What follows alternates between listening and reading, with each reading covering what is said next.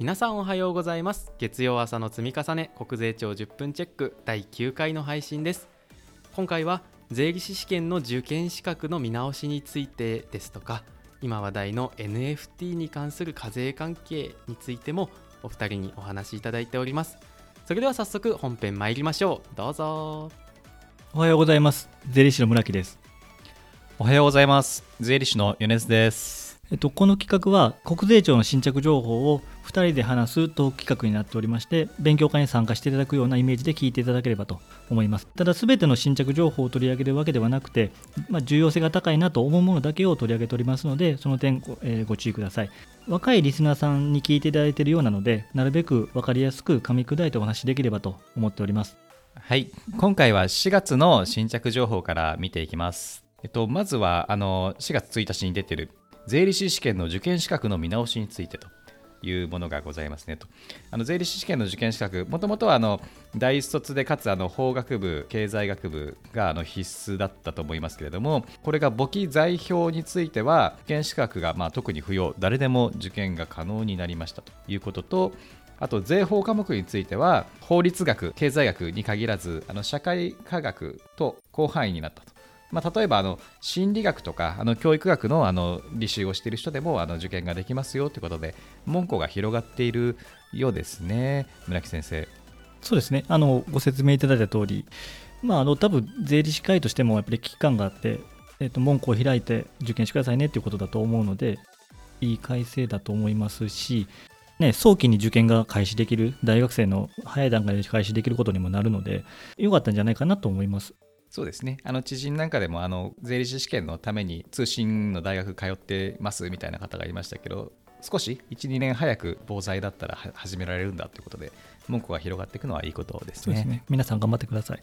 あのそれ以外のところでいきますと、たくさんあるんですけど、印紙税とか登録免許税関係のものが結構目立っていまして、まあ、例えば土地の売買や住宅用家屋の所有権の保存登記等にかかる登録免許税の税率の軽減措置に関するお知らせであったりとか、まあ、かなりあと似てるんですけど特定の住宅用家屋の所有権の保存登記等にかかる登録免許税の税率の軽減措置に関するお知らせであったりとか相続による土地の所有の移転登記等に対する登録免許税の免税措置についてなどなどがあるんですけどここら辺村木先生どうでしょうか？そうですね、登録免許税、我々の業務範囲なのかというところは正直あって、司法書士さんかなという気はしますけど、うん、えっと、そうですね、公表されている分は、基本的には延長ですよね、今まであった軽減を期間延長しますよというのが基本で、ちょっとマイナーチェンジしている部分がありますと。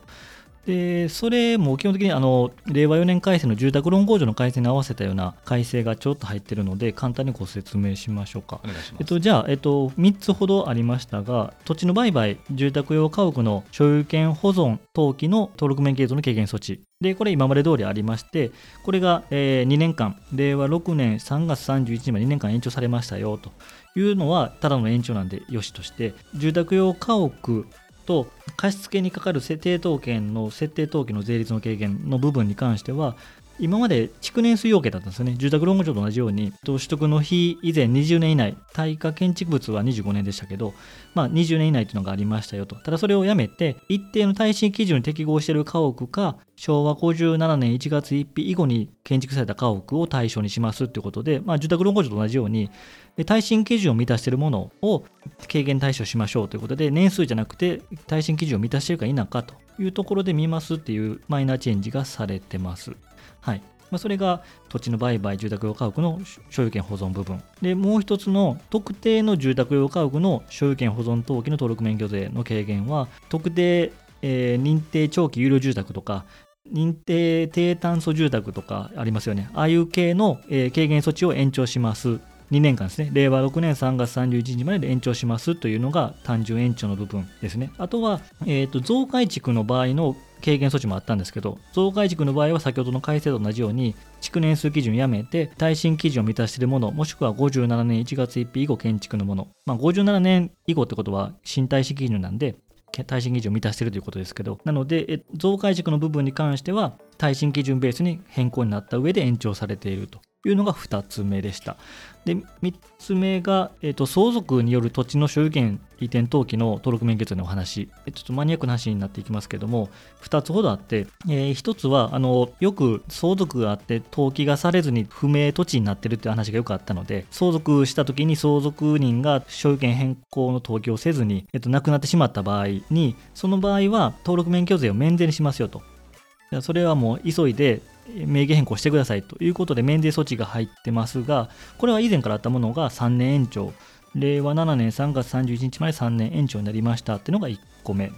で、2つ目の少額土地の相続のやつ、これも所在者不明土地対策って意味で、少額の土地ってやっぱり登記せずに置いとくとほったらかしにする処分もできないしっていうのがあるので、それはちょっと困るからということで、以前から免税措置がありました。ただその免税措置の要件が、あれですよね、市街化区域外で法務大臣が指定した土地っていうちょっとマニアックな土地だけで、かつ土地の価格の上限も10万円っていうちっちゃな金額でしたと。でそれを促進してほしいのでということで今回の改正で土地の区域の要件が廃止されました。どこでもいいですよというところと土地の価格の上限が10万から100万に上がりましたということで100万以下は登録免許税不要ということに変わったのでどんどん上限変更してくださいということだと思いますが、ただこれ100万円の土地ってあんまりないと思うんですけどね、もうそんなん公衆用道路ぐらいしかないと思うので。そうですよね。うん、なんか、すっげえ端っこの部分。そうですよね。まあ、ちょっとなんかせこいなっていうのもあるんですけども。どういう土地だろうなみたいな。でもまあ、これ見ると、まあ、登録免許税をなしにしてでも、登記だけでもしてほしいっていう結構切実な気持ちが伝わってくるし、うん、それだけ社会問題化してるんだろうなと思いますよね。ねまあ、ただ、司法書士の先生にお願いしたら、どうしてもそこの部分はかかってしまうというのもあるので、うん、なかなかご自身で登記する人もそこまで多くないんじゃないかと思うので、どうやって進むかなと、ちょっと心配なところありますね。うん、なるほどあとは印紙税ですかね。印紙税のお話もありましたね。印紙税については、あの例えばあの新型コロナウイルス特別の措置として、あの印紙税の非課税措置に対する Q&A というのがありまして、まあ、これはあの金賞契約でいわゆるコロナ融資ですね、コロナ融資のについては、印紙税が非課税ですというのがありましたけれども、そこがあのに対する Q&A が少し変わっているようですね。こちらいかがでしたか？そうですね。内容的にはもうあの期限が延長されただけの内容なので、で令和4年3月末までだったものが令和5年3月末までに延長されているっていう内容の改正だけでしたので、特にいいのかなと思います。そうですね、あとは印紙税のあの一覧表も、ま、改正はされてるんですけれども、これもまあそれぞれ軽減措置があったものがあの引き続きやりますよということなんで、まあ、安心して見ていればいいのかなと思います。でところで、まあ、印紙の話をしてて思い出したんですけど、あのちょうど先週、お客さんと一緒に税務署に印紙税の相談に行ってきました。はい新しくお客さんがメインの業務に関するあの契約書を新しくフォーマットを作り直してで今後これでいこうと思うんだみたいな話があってでついてはこれこれ印紙いくら貼ればいいのかなみたいな相談が来ましてで内容としてはそのパッと見た時にあの基本的には委任契約っぽいなと思うんですけれどもあのただ報告書の提出があったりとかしてで報告書のフォーマットも結構しっかりしてたりするので見方によっては請負契約の可能性もあるというようなところがあって、まあ、保険をかけてあの印紙を貼るっていうのもあるかなとは思ったんですけれどもあのこれからまあ月に何枚も作っていく契約書なので、まあ、事前にはっきりさせておいた方がいいでしょうということであの税務署に行ってきました。結論としては、まあ、あのコロナ用だったら委任なので印紙税はいりませんよっていうことでしたね。手続き的にはあの事前にあのアポイントを取って税務署のあの担当官の方とでお客さんと一緒に行ってでその場ではあのその、まあ、テンプレートになる契約書のコピーを持っていてそこでお預けをして、まあ、その場でもある程度回答があったんですけどあの1週間ぐらいお時間いただけたらあのもうちょっと正確にあの回答できますよってことだったので、まあ、書類はお預けしてで最後電話で回答を受けたというような話でしたけれども、やっぱり印紙税先ほどの登録免許税もそうですけど、よく聞かれるけどまあ、実はちょっと自信がないみたいな人も私だけじゃないんじゃないかなというふうに ちょっとどころじゃないですね。全然自信ないです。あるのであのもう特にあのお客さんにとってメインの契約書になるようなものはあのバンバン聞いていっちゃった方がいいかなと個人的には思ってます。そうですね。私もあのやっぱり印紙税ってこう基本的にもう2号7号って言って、ね、請負か委任か継続取引かみたいなところがほとんど質問で、まあ、ちょっと私も正直、印紙税って苦手にしてるので、あんまり、まあ、あの請負か委任かが一番大きなあの話で、質問も多いと思うので、そこだけ整理しておくと、請負は当然2号文書ということで課税対象ですけど、請負契約そもそも何ですかというと、仕事の完成を約束して、相手方がその仕事の完成に対してお金を払うっていうのが請負だと。で、その請負については、有形もあり、無形もありということもあるんだけども、仕事の完成と報酬の支払いがこうリンクするというか、対価関係に立ってるっていうのが請負で。で、じゃあ委任はっていうと、一方が法律行為をすることを相手方に委託すると。で、相手方これが、これを承諾すると、委任契約が成立すると。法律行為の委任だと。ただ、委任者が法律行為でない事務とかですよね、を委託する場合は準委任っていうことになるんですけども、準委任は一応民法上委任に関する規定が順用されるので、委任と準委任は印紙税法上は同じだという認識でいいんだと。まあ、このまず定義を押さえた上で、えー、質問をもらう契約書を見て、委任なのか請負なのかっていうのを考えていくんですけど、まあ、いつもこう私もなんか机にメモ書いて貼ってるんですけどね、まあ、仕事の内容を特定してて、報酬の支払いが仕事の結果と対応関係あるものは請負だと。で、もう一個、その仕事の内容が相手方の処理に委ねられてて、仕事の成否を問わずに報酬が払うような委任だと。いうことをだけをあの頭に置いてメモして、パッと答えるものは答えるというふうにしているので、まあ、皆さんもそこぐらいは押さえておいていただいていいのかなと。簡単な言葉で言い換えると、請負は仕事の完成が目的であり、委任は一定の目的に従って事務を処理することが目的っていう、うん、目的が違うんですよね。そのなんとなく押さえてもらえれば、まあ、委任と請負の相談を受けた時になんとなく感覚で答えは分かるような気はするんですけどね。そうですね目的のところが違うんだっていうところですね。今、我々があのお話ししている通り、村木先生ですらちょっと自信ないよっていう印紙あのなので、会計事務所で勤めの若い方であったりとか、まあ、会社の経理部分の若い方、結構逆にこの印紙税のところをあしっかり勉強しておくと、あのかなりこの人頼りになるよねと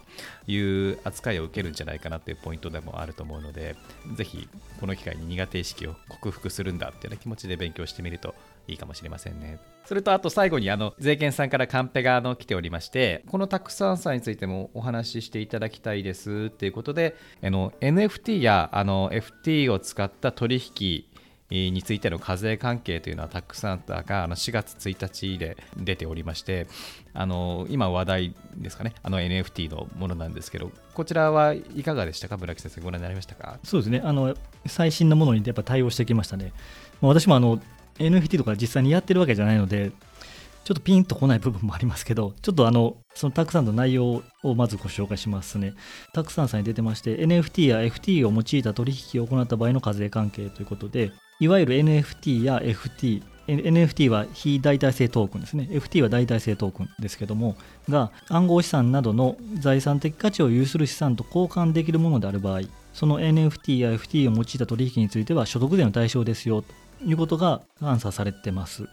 で、その所得分はということで、役務提供などにより NFT や FT を取得した場合は、事業所得、供与所得、雑所得。